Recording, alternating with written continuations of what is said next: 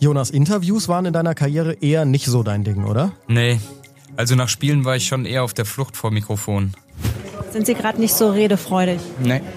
Hast du jetzt Angst, dass du dir den Falschen für den Podcast rausgesucht hast? Ach, weißt du, gar kein Problem. Ich bin's ja gewohnt, Leuten hinterherzurennen, die gar keinen Bock auf mich haben.